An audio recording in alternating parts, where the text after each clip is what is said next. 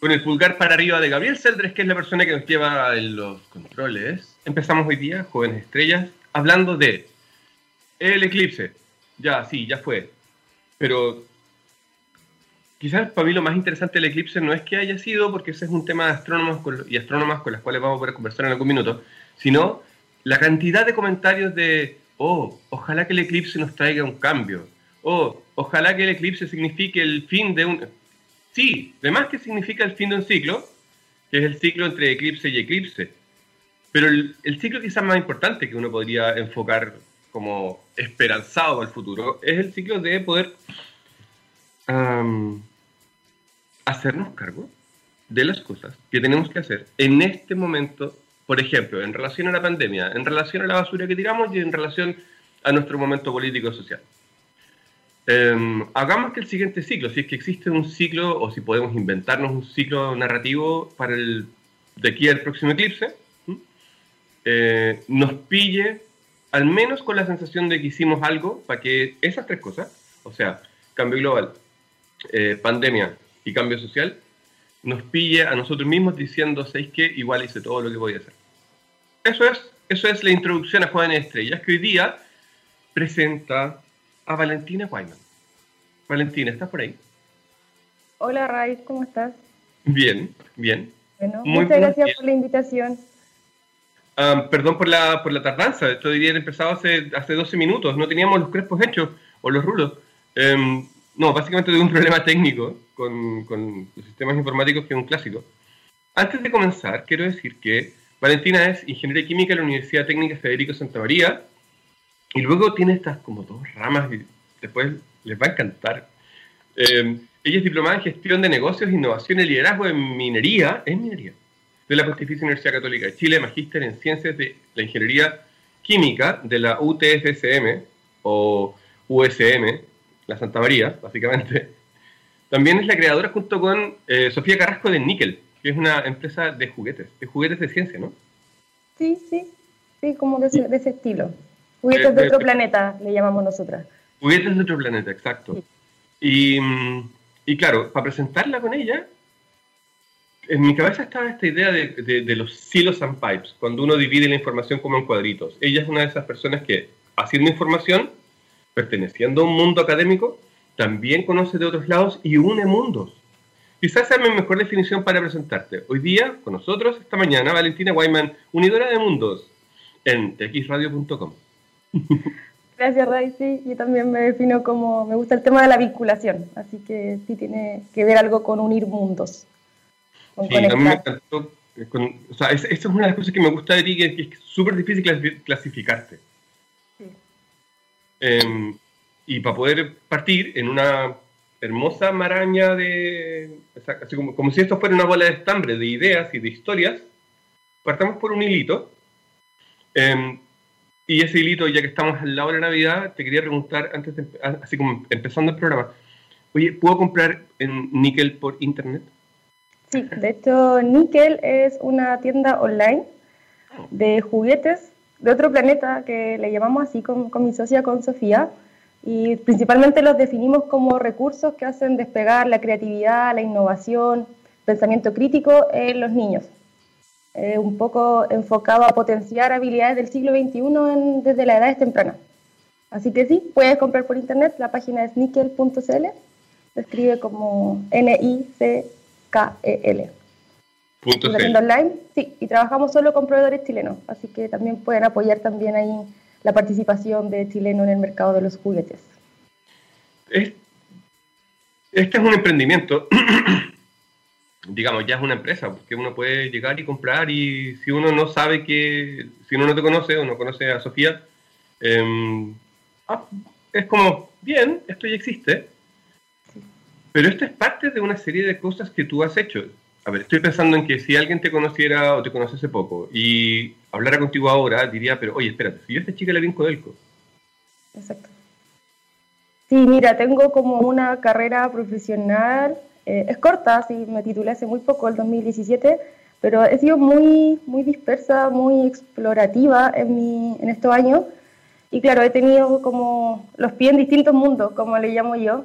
estuve investigando, hice investigación acá, trabajé un tiempo afuera también haciendo investigación, después hice clase en la universidad, trabajé como asistente de investigación, estuve en la industria, estuve en la industria de alimentos, estuve en minería y ahora estoy emprendiendo. Así que he estado ahí haciendo mi, exploración para definir, yo creo que en un tiempo, no sé, a los 30 mi meta, poder definir cómo bien a qué, a qué me quiero dedicar.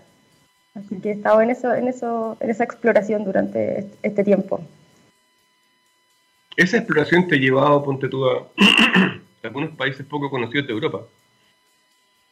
Eh, sí, o sea, estuve haciendo investigación en, en España, específicamente en Sevilla. Ahí, bueno, ayer yo era estudiante de, posgrado, del magíster.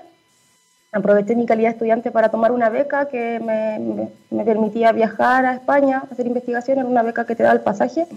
Y ahí fue, tuve una muy buena experiencia, fue un muy buen trabajo y postulé en, estando en Sevilla una beca de la Unión Europea y fui a trabajar unas semanas a República Checa, donde hice parte de la investigación que inicié en España.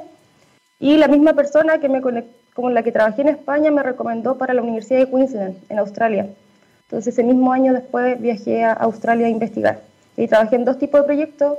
Yo seguí una línea de proyectos de valorización de recursos de residuos agroindustriales más enfocado a la economía circular, pero al ámbito eh, como más agrícola, trabajaba con residuos y producía biogás y enzimas lignolíticas.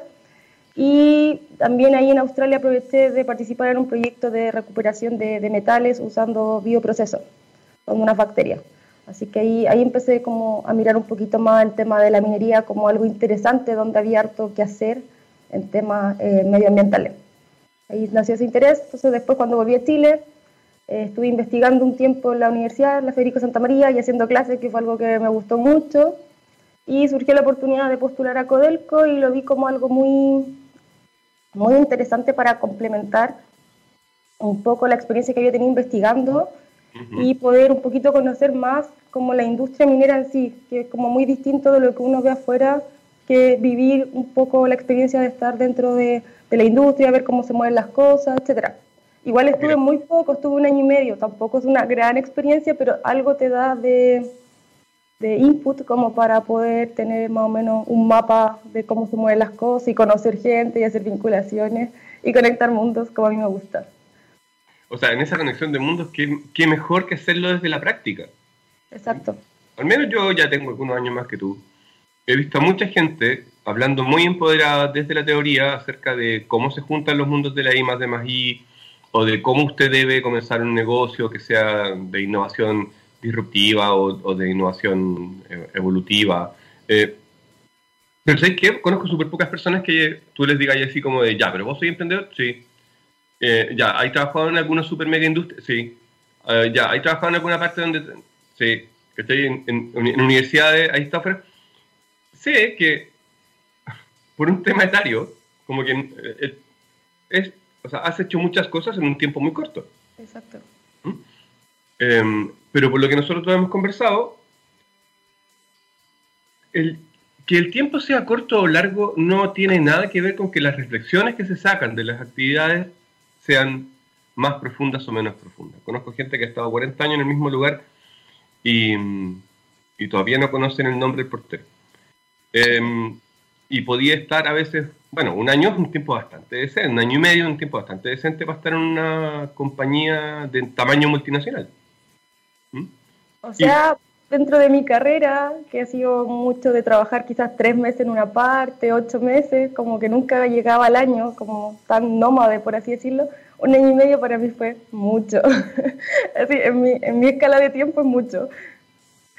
Y en ese marco, em, tenemos que hablar o al menos este programa, como que trata de unir estas dos historias, la historia de lo que tú haces con la historia de, de, lo que te ha llevado a, de, dónde vienes para poder eh, hacer lo que tú haces, ¿cachai? Y primero te quiero preguntar, ¿cómo fue estudiar en una universidad como la Federico Santa María, que es una universidad de ingeniería, 100% de ingeniería, y que además tiene este, este sesgo, la verdad es que ya en los últimos tiempos, los últimos cinco años, cada vez que yo pregunto sobre este tema a alguien que viene de la eh, UTFSM, me dicen lo mismo, de, no, ya no tanto, pero igual quiero preguntar. Tiene como la chapa de ser súper machista. ¿Cómo fue para ti estudiar en, en, en la Federico Santoya? O sea, para mí estudiar la Federico de verdad ha sido una de las la mejor experiencia porque hice muchas actividades extracurriculares y tuve el espacio como para desenvolverme. Yo estudié ingeniería civil química, yo creo que una de las carreras más equitativas en cuanto a la relación hombre-mujer, como de los alumnos. Así que eso no lo sentí tampoco, ese como machismo, por así decirlo. Y aparte, yo tengo un hermano mellizo, entonces yo siempre he tenido esa convivencia como estar con un hombre. De chica me, me gustaba jugar a los caballeros del zodiaco, las cartas mito y leyenda, los tazos. Tampoco, yo siempre me relacioné más con hombres, pero entonces quizás eh, o sea, yo nunca me sentí como, con mis compañeros jamás sentí como que fueran machistas conmigo ni nada. Me, me, sentí muy, muy bien en la universidad. Ni de los profesores tampoco, así que en ese sentido no. Sí he sentido quizás como actitudes más machistas en el ámbito laboral, pero como más de mujeres. Eh, y como que eso, o al menos eso es lo que me toca más. De hombres sí he sentido como el tema de quizás de repente como de esto eh, no sé, como comentarios desubicados respecto quizás a temas físicos, cosas así. Pero eso lo he visto en todas partes, no, no solo en la universidad ni, en, ni como en trabajo específico, en la calle, son como, lamentablemente son como cosas del día a día. Pero así como discriminada en la universidad, no. Pero sí, obviamente había otras carreras que la participación femenina es súper baja, por ejemplo, eléctrica, mecánica, pero me imagino que son en todas las escuelas de ingeniería y no solo en la, en la Federica. Absolutamente, sí. De hecho, em, eh, mi, o sea, creo que para poder ir derribando mitos a veces es bueno hacer la misma pregunta una y otra vez, eh, sabiendo que esa pregunta releva respuestas, ¿cachai? Y en este caso, la conclusión de este, de, este pequeño espacio es que efectivamente cada vez parece que es menos. Eh, la, la, lógica cultural, porque yo no, por lo que conozco a la, Santa María, no es una universidad que esté como catálogo, o sea, que, tenga una institucionalidad que esté pensada solo para hombres. Quizás un poquito antes, pero como todos los lugares. Em, y cada, cada, o sea, el hecho de que se la señale, o que yo, por ejemplo, esté ahora diciendo, ¿sabéis qué? Estamos hablando de machismo y de la Santa María, ayuda a que ese sea un tema que ahí se visibilice. Y justamente lo que tú decías, la, las ingenierías parece que cada vez menos, y eso me gusta mucho. Hay otras áreas donde ni siquiera se nombra porque uno supone que no pasa y... Ah, y, también me hiciste pensar en algo, que es, a veces pensamos que el machismo es una cosa solo de índole masculino hacia lo femenino. Y, y no. El machismo puede ser perfectamente, eh, puede provenir de gente de biotipo femenino, perfectamente es un tema más bien de la cabeza. Ya, pero ¿sabéis que me estoy enredando? Quiero ir em, a, esta, a, lo que tú hablabas ya antes, de conectar mundos. Y eh, de tu segundo emprendimiento, porque Nickel no es solamente una empresa de juguetes. Si uno va hacia la puerta trasera de esta empresa virtual, uno se encuentra con que hay una cabeza un poco más, un, un, un emprendimiento un poco más complejo, ¿no? Eh, sí, o sea, o sea, suponte, níquel, o sea, aparte de los juguetes, como, yo creo que fue como el, el puntapié de, puntapié inicial, puntapié de poder decir, tengo algo, soy capaz de, de, crear y formar redes y concretar un proyecto, pero claro, con Sofía la tenemos preparado para este el 2021 un taller níquel, que la idea es, es a futuro que los niños puedan crear sus propios juguetes, o sea, quizás tener una línea de juguetes de Raimundo por ejemplo, y poder generar algo como que entregar herramientas para que ellos sepan que ellos pueden crear cosas. Y ahí en ese sentido también estamos haciendo unas propuestas para trabajar con temas de responsabilidad social empresarial, eh, con colegios, para a través del juego ir, ir, ir, incentivando el aprendizaje. Y ahí vamos a hacer otra alianza con gente que sí tiene más experiencia en educación eh, y vamos a co-crear eh, ese proyecto. Y claro, aparte yo también tengo otra empresa que es de asesoría de empresas de base científico-tecnológica. Y ahí trabajo en Matcom, que es una empresa de desarrollo de software, que les mando un saludo porque son muy, un muy buen equipo. Eh, y claro, ahí en esa, en, esa, en esa línea, ahí mi intención es conectar eh, empresas como, con capacidad de desarrollo eh, tecnológico, transferencia tecnológica con la industria.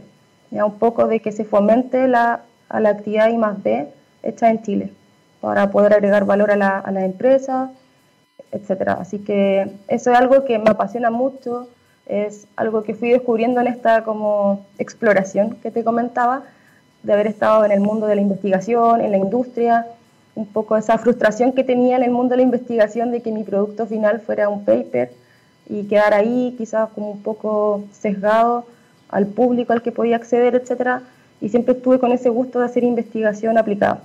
Me gustaba mucho eso, después cuando estuve en la industria, tanto de alimentos como de como minería, ver que hay tanto por hacer y que en Chile de verdad hay capacidades tecnológicas y capital humano de excelencia que puede apoyar. Entonces, el hecho de poder formar colaboraciones y como que la unión hace la fuerza, lo encuentro como algo súper potente y creo que algo en lo que estamos un poco endeudados a nivel país. Si bien es cierto, se están modificando las políticas, pero el cambio es gradual, es lento y se necesita como cambiar, yo creo que varias mentalidades para que se pueda cumplir quizás el objetivo el final de esto, que es generar como casi un win-win, como que todos ganemos, o sea, se hace investigación aplicada y a la vez podemos generar quizá eh, agregar valor a nuestras actividades económicas que son más bien primarias, entonces yo creo que algo que sí puede aportar mucho al país.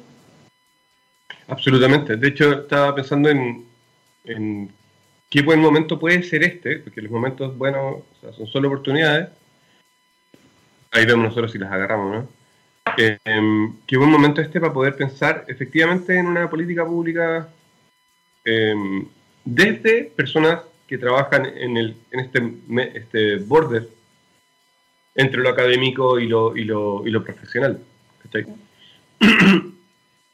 Em, ¿Cómo fue vivir con un hermano en Paine? o sea, bien, bien, como, o sea, yo siempre he estado con mi hermano desde, o sea, desde que la concepción, por así decirlo, estuvimos juntos en el colegio, en el mismo curso, eh, siempre, siempre juntos pero no revueltos. Eh, en ese sentido, no sé, pues teníamos distintos grupos de amigos, distintas afinidades. Mi hermano es sociólogo, yo soy más de la de la ingeniería, pero siempre como con la misma base, o sea, los dos nos gustaba el tema de la investigación, como que seguimos como una base, yo creo, similar, pero distinta, o sea, como en distintos campos de aplicación. Así que... Ahora, tenía que decir, o sea, porque estoy, yo pasé mi infancia, perdón por mi tartamudeo, eh, pasé mi infancia, o parte de mi infancia, con un par de amigos que eran trillizos y dos eran gemelos. Y, siempre como una curiosa conexión entre ellos. ¿Esa conexión con, tu hermano iba del lado de negociar todo el rato o de, o de, o de, o de asociarse? Eh, cuando chico yo creo que era más de, de asociarnos y después cuando grande es como eso de saber como, oye, le pasa algo, como que está raro, no, no sé cómo de percibirlo. Pero es que no sé, somos, somos como muy, somos como unidos, pero muy distintos, entonces, y los dos somos muy de respetar el espacio del otro. En ese sentido no somos como de ir como siempre juntos. Yo lo preguntaba porque justamente una de las cosas que cuando uno empieza a mirar este mundillo, en el que estamos metidos el ecosistema de ciencia, eh, las personas muchas veces no consideramos el espacio que tiene el del lado. Me refiero, el, el, de aplicada con el de curiosidad o el de emprendimiento, se hablan cuando hay un fondo. Y si no, no se vuelven a ver. Y justamente este win-win que tú hablabas y es difícil de alcanzar si uno solo lo mira desde la teoría o si solo lo miras desde afuera, desde las experiencias que pasaron en el extranjero. O sea, mira, por ejemplo, yo de repente creo que la experiencia de haber sido melliza me ha servido en ese sentido de... O sea, yo siempre como que toda mi familia fue como pensado en dos. O sea, pues, de repente en Navidad el mismo regalo de Navidad para los dos, entonces siempre como compartir.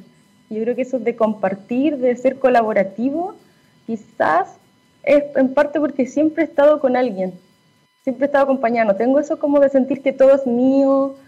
Entonces yo creo que con mi hermano he aprendido mucho a compartir y a pensar siempre en dos.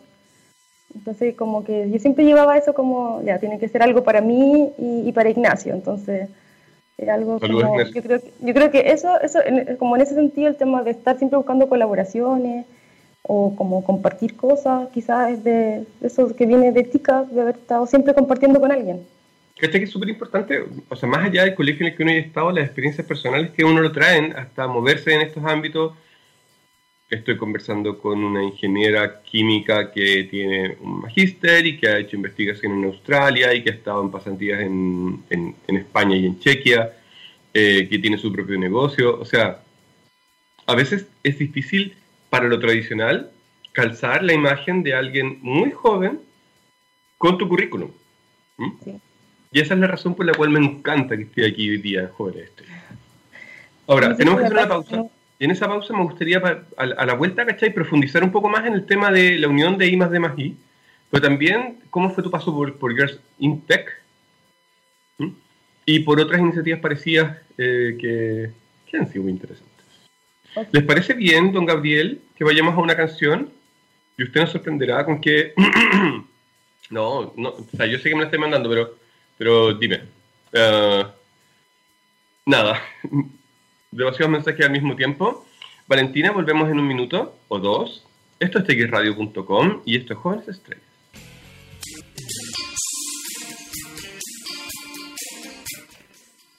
Gracias, Oasis, no Supersonic, a, txradio.com, a Jóvenes Estrellas. Em, estamos conversando con nuestra querida Valentina Wyman. Vale. Eh, eres súper joven. ¿Cómo lo haces? ¿Cuáles son tus, eh, le llaman mal habilidades blandas, pero cuáles serían tus principales habilidades blandas cuando tenés que hablar con alguien de 50 años que está acostumbrado a tener ingenieros y, y, y tenéis que venderle una idea, tenéis que convencerlo de que por tu juventud eres igual de válida eh, que una persona que tenga más experiencia. No, no, no sí, igual de válida, no, sabiendo que no tienes la misma experiencia, pero que ya me entiendes. Eh, hoy qué difícil la pregunta, nunca me lo, no lo había cuestionado. Yo creo que lo principal es empatizar con la persona que uno está al frente y tratar de ponerse en el lugar de él o de ella para hacer atractivo el mensaje, como pensar qué le gustaría a tal persona escuchar. Y creo que eso ha sido muy bueno a la hora quizás de conseguir o agilizar eh, distintas eh, conversaciones. Así que yo creo que eso es, y aparte mi encanto, ah, y el tema de también transmitir pasión por lo que uno, por lo que uno está, está, está conversando. Yo creo que eso también es, una buena señal, al menos yo cuando converso con alguien que se ve apasionado, interesado, como que también uno como que da más confianza en ese sentido. ¿Y cómo lo he dicho con la pandemia, por cierto? ¿En eh, qué sentido? En el, tema... sentido de vivir, vivir pandemia. Eh, ¿Cómo ha estado tu vida durante el tiempo pandemia? Eh, ¿Níquel tiene cuánto tiempo? Níquel partió el 19 de octubre, después del, después del 18. Sí. o sea, en pandemia, claro, para mí ha sido, fue muy difícil al inicio porque yo soy súper sociable, entonces me gustaba como trabajar como en temas de voluntario, ir a eventos, no sé, redes de exalumnos, cosas así y claro, al principio fue súper, fue duro, fue, fue difícil para mí. Y aparte, como caigo en crisis existenciales a menudo, tenía todas las condiciones para hacerlo, pero a la vez también siento que fue algo necesario, o sea, como eso de empezar a cuestionarme tanto y creo que también motivó el tema de poder emprender. Así que en ese sentido, como creo que ha sido bueno, he tenido bastantes cambios y también ha sido bueno en el sentido de que me puedo dar cuenta que que yo puedo hacer lo que quiera desde donde quiera, como el tema de, el tema de las videollamadas, de poder coordinar todo de manera remota, para mí ha sido, ha sido bueno, o sea, como esa como libertad que, que tengo, o sea, de hecho es raro porque estamos como encerrados, pero yo sentí que a nivel de profesional existía mayor libertad para poder hacer distintas cosas. Entonces ha sido también una, una experiencia muy de reinvención, eh, y de quizás empezar a concretar proyectos, muchas ideas, pasar de la ideación a la conceptualización, ya como a la prueba de concepto. Entonces también ha sido como súper rico esa experiencia. Qué bacán. Eh, ¿y, y, cómo fue tu paso por Girls Tech? En Girls Tech partí como voluntaria y después también estuve en una academia, la Academia ADA, que la organizaban las mismas chicas, y claro, ahí fue muy bueno el sistema, o sea, en el sentido de empezar a rodearme de mujeres que querían emprender y un poco a, visualizar la brecha que existía en el mundo del emprendimiento y en el mundo profesional de, de las mujeres como quizá en cargo más empoderado, en toma de decisiones, en el tema de empezar a compatibilizar, compatibilizar eh, la vida familiar como con la profesional. Eh, entonces, me mostró una realidad que quizás yo no había visto tanto, porque yo tengo una mamá que siempre trabajó, o sea, tenía, teníamos nosotros los mellizos, mi mamá siempre estuvo trabajando, entonces yo no tenía como ese concepto de que, claro, que mucha gente tiene que dejar de trabajar por los hijos. Entonces, claro, me mostró como otra realidad, como esa discriminación que existe porque quizá una es mujer, eh, porque también en esa academia conocía mujeres de todas las edades. Entonces, claro, la realidad de ellas también me como que me empezó a impactar mucho. Pero por otra parte era como estar en una red de mujeres que de verdad los grupos, los grupos femeninos son como muy buenos en el sentido como que entre todas se dan ánimo, como muy de, de potenciar, muy colaboradoras. Entonces, también fue muy bonito en ese sentido descubrir esa, esa parte. Y ahí también empecé como mi, mi punto de, de, meterme al ecosistema emprendedor. Yo participé en la Academia ADA porque yo trabajaba en una empresa de productos sin gluten y ahí me surgió la idea de poder hacer un detergente donde como para eliminar las trazas del gluten y así poder limpiar las líneas y asegurar que, y poder como producir alimentos con y sin gluten en el mismo equipo asegurando que no hubiese contaminación cruzada. Y con ese proyecto entré a este, a este mundo. Y todavía tengo amigas desde, desde, esa, desde esa experiencia que tengo amigas. Y claro, y ahora, ahora a la hora de emprender, muchas de las cosas que aprendí en esa academia son cosas que he ido aplicando. Entonces, de verdad ha sido muy buena. Quiero, quiero, quiero hacer una aclaración que está en las redes todavía, eh, como que en algunas partes aparece que tú inventaste un detergente. Eso es error. Eh, yo fui a dar un pitch eh, como para una competencia que te podía llevar a Alemania pero di el pitch y quizá, y en ese, en, esa, en ese evento hicieron después un reportaje y sale como que yo era creadora y no, no, yo solo tenía la idea, no, no llegué a, solo quedó en idea eso. Es, es, de esas cosas que le pasan a los emprendedores y a las personas que crean cosas también. Em, pero sí, es importante aclararlo porque aparece en algunas páginas web como que, que, lo habías desarrollado completamente. No, no es así. Me pasa cuando, o sea, primero quiero hacer un contexto, cuando hablamos de redes de mujeres y lo importante es que las mujeres se empoderen y puedan trabajar en el mundo de la tecnología o en el mundo de la ingeniería, eh, si no incorporamos, digo, toda la sociedad a las mujeres dentro del mundo laboral o creativo, nos estamos perdiendo el 50% de la población humana porque hoy día la participación de las mujeres sigue siendo muy baja. Y, y, no porque no tengan las capacidades, sino que porque no, no, no, hemos dado las oportunidades como sociedad, ¿cachai? Para que puedan tener los mismos espacios que una persona que nace hombre. Mm. Por eso es que es súper importante relevar tu, tu, figura como role model, ponte tú, o el hecho de que tú hayas participado de Girls in Tech. Que Girls in Tech a mí me encanta, me encuentro que hace un trabajo increíble. Eh, particularmente también rompiendo este, este, estos como estereotipos tradicionales de que las personas exitosas vienen solo de un mundo eh, o son o tienen un CI por sobre el, el, de la media, quizás puede ser. Em, pero significa el, un proceso de apoyo que, que, que, se vuelve se vuelve súper relevante. Cada vez que converso con alguien que, que ha estado en Girls in Tech, deberían entrevistarla. ¿Sabes qué? Deberíamos llamarla a este programa.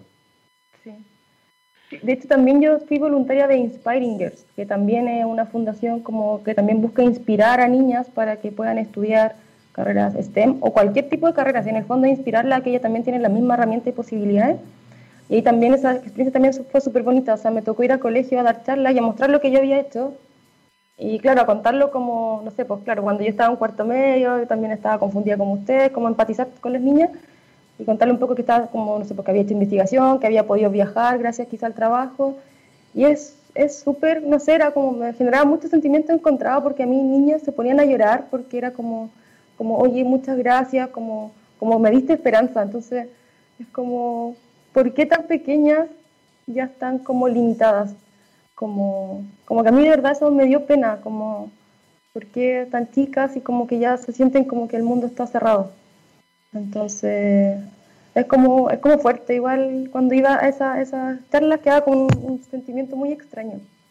Entonces, también me tocó ir a empresas a hacer charlas, que es otra realidad, así que también eso fue muy, es muy bonito participar de voluntaria en esta iniciativa. Cuando, cuando uno participa en este tipo de actividades necesitas tener una, energía interior grande para no convertirse solo en un follower, a no perder la esencia que te llevó de curiosidad hasta ahí. Y además esa energía previa, ¿cachai? Como para decir, ¿sabes que yo, yo podría clasificar como para poder estar en Gerson con... En, eh, ay, ¿cómo se llama la otra organización? Lo siento. Fighting Girls. Em, y ahí tú te conviertes en un role model. sí. sí, de hecho igual eh, también es, como ah, participar de voluntaria en esta organización, al menos para mí, eh, no es como ser voluntaria y nada más, yo creo que uno tiene un, rol social, como una responsabilidad cuando uno acepta estar en este tipo de iniciativas. Eh, es como, para mí, para mí una responsabilidad al menos. Quizás una charla que, no sé, la vieron 30 niñas, ninguna quizás como conocida o nada por el estilo, bueno, yo tampoco, pero yo me siento responsable como de cuando hago cosas, es como tengo como esa, esa, esa labor, como tengo que hacerlo bien, como de manera correcta, como estar alineada con los principios, es como coherente en el fondo. ¿Sabes qué? No tengo la cita ahora, pero me acuerdo de haber leído eh, un ensayo o un estudio que hablaba de que las personas que hemos tenido madres que han trabajado, entendemos mucho más naturalmente ese proceso y, no nos resulta extraño em, que, nuestros, que ambos padres trabajen. Y, el resultado es que cuando la madre o el padre o la madre y el padre trabajan ahí y se salen un poco del esquema tradicional, eh, no pasa nada. Resulta que se vuelven personas iguales que las demás. Y digo esto porque todavía hay personas que dicen, pucha, pero ¿cómo? ¿Va, a tener hijos y al mismo tiempo va a trabajar? No, pues, si son responsabilidad de ambos. Así que hay que cargar, o sea, hay que, hay que cargar con esa responsabilidad tanto hombres como mujeres. Y el hecho de que las mujeres trabajen eh, solo les vuelve una, un, un rol model para sus hijos de que las mujeres sí pueden y perfectamente pueden participar de el área que se les ocurra. Ya, creo que me estoy yendo mucho por ese lado. Quiero, ¿Quieres centrarme ahora un poco más para que no entre en la parte más emotiva? en, en cómo fue, y esto también es un, o sea, te lo pregunto porque me imagino, y sé que algunas personas que escuchan el programa lo hacen eh, porque tienen hijas chicas o hijos chicos. Y les gusta ver cómo está, o sea, hay, hay una cosa ahí como como de esperanza que puede transmitir este programa acerca de cómo em, uno puede hacer que los, los, sueños de los hijos se cumplan. ¿Mm? Y en ese marco, em, el, el, haber nacido en una, en, una, ciudad tan pequeña como Paine, y de repente te encontráis con que estáis en Queensland investigando, después de haber pasado por una de las universidades más prestigiosas de Sudamérica en temas de ingeniería Em, ah, ¿te, pasa a ratos que así como el backup para atrás o, todavía, todavía no te pasan esas cosas? Quizás es más de viejos como yo. O sea, es como, o sea, yo cuando estaba como en Queensland, cuando estuve en España, yo me sentía como muy agradecida, pero yo de verdad como que de chica, yo siento que también era como, em, sentía como que igual como que me lo merecía, porque yo en la universidad trabajé siempre, o sea, de como de segundo año haciendo ayudantía, trabajaba, trabajaba mucho, yo creo que en la U tuve muy poca vida universitaria porque me dediqué mucho a trabajar, eh, entonces siento como que fue el resultado, era como que mi trabajo estaba dando frutos. Y claro, o sea, estar allá afuera también es como una sensación de agradecimiento infinito, de sentirte afortunada, pero, y también como responsable, o sea, de como, ojalá que mi experiencia también le sirva a otra, a otra gente, ¿cachai? yo no fui como, no sé, pues quizás todo, mucha gente piensa, ah, la Vale estuvo en Europa como casi que solo turisteando, y no, yo trabajé mucho, mucho, mucho, pero mucho, y trabajaba con sistemas biológicos y estaba de lunes a domingo, yo creo que donde más trabajé fue cuando estuve fuera, estaba a las 6 de la mañana en el laboratorio, un día me fui a las 5 de la mañana, estuve casi haciendo turnos, y claro, eran como cosas que ni siquiera eran remuneradas, pero era la motivación de, de poder eh, desenvolverte de, ganarte la confianza del equipo, de, sentir pasión por lo que te gusta. Entonces, eh, siempre he sentido que ha sido como fruto de, de un camino que he ido construyendo hace, hace mucho tiempo. A mí cuando me preguntan, ¿cuándo iniciaste tu carrera profesional? Para mí es cuando entré a la universidad. No, uno no parte la carrera profesional cuando te pasan el cartón.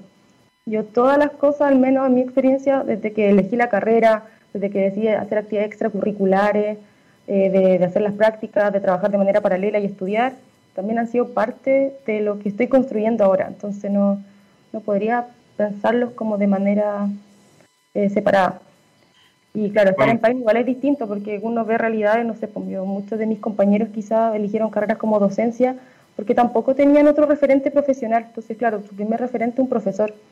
Y también, claro, yo, o sea, yo nací en una familia que mis dos papás son profesionales y creo que eso también marca eh, una diferencia ah, como de la ambición que tiene uno en la vida, eh, como el, referente que tuviste. De conocimiento del mundo. Te cuento una anécdota personal. Yo no tenía idea que iba a estudiar hasta, lo, hasta, que tenía que llenar los campos. Y era porque, porque mi mamá fue autodidacta y trabajó todo su vida. Eh, y mi papá también. Ninguno de los dos fue a la universidad, ¿cachai? Entonces, la, esa información a veces, o sea, en mi caso, por suerte, la recibí desde afuera del círculo paterno-materno y fue el que me llevó a estudiar lo que estudié y después a vivir afuera y a hacer todas las cosas que decía. Entonces, el hecho de que haya personas como tú que puedan ir contando esta historia hace que las personas que no tuvieron la referencia que tú estás hablando de tener un par de padres profesionales, por ejemplo, em, incorporen esa información. Y la incorporen además como, no como que vino alguien de afuera y te contó que así, así se hacía de bonito, sino que alguien protagonista de su misma historia. Y eso es algo que quiero relegar de, ti. Ahora, tú misma me dijiste hace un rato, o, o, fue ayer cuando lo conversamos, no me acuerdo, hasta los 30 tú estás en esta etapa exploratoria, ¿cierto?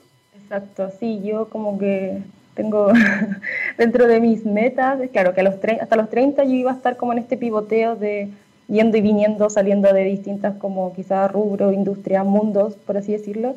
Y claro, mi, mi, mi, meta es que a los 30 yo pueda decir, ya, quiero dedicarme a esto, o esto es lo que me apasiona, como dónde voy a canalizar la energía, porque en este momento las tengo como bien dispersas pero yo sé que va a llegar un momento en que voy a tener que empezar a priorizar y a elegir y quizás decir algunas cosas que no, aunque sea con el dolor de mi alma, pero claro, es como eh, mejor pájaro en mano que 100 volando, entonces, así que sí, es como esa, como mi, mi objetivo.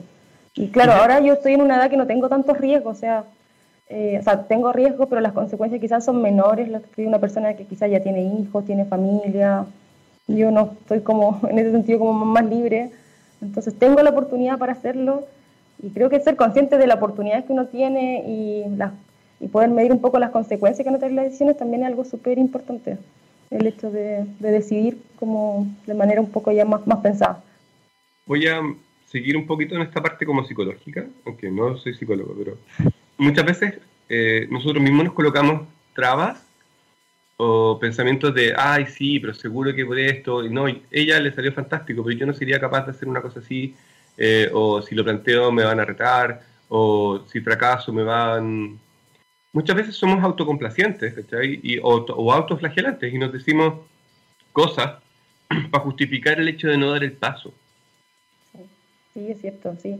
O sea, yo tengo como algo de rebeldía, como que algo que me asusta, pero me gusta. Entonces, como que voy pero es como por esa adrenalina que me genera y claro, muchas veces como claro no me salió como yo esperaba, mi mente tenía como otra, era como otra la, el escenario, pero lo tomo todo como aprendizaje y creo que eso ha sido súper útil en el sentido de, de, tomarme las cosas como aprendizaje dentro de, hasta los 30, como que todo, todo es para aprender y evaluar las cosas también a largo tiempo. De repente quizás cuando uno hace la evaluación inmediata no entiende quizás por qué pasaron las cosas, pero cuando uno la ve a largo plazo dice, sí, en verdad esto tenía que suceder para que se diera el escenario A y B y C en el que estoy ahora. Entonces, yo creo que eso de hacer evaluaciones más a largo plazo también ayuda mucho a entender también el contexto en el que uno estaba en ese momento, ¿cachai? O sea, me faltaban este tipo de aprendizaje, de habilidades, no conocía tal cosa.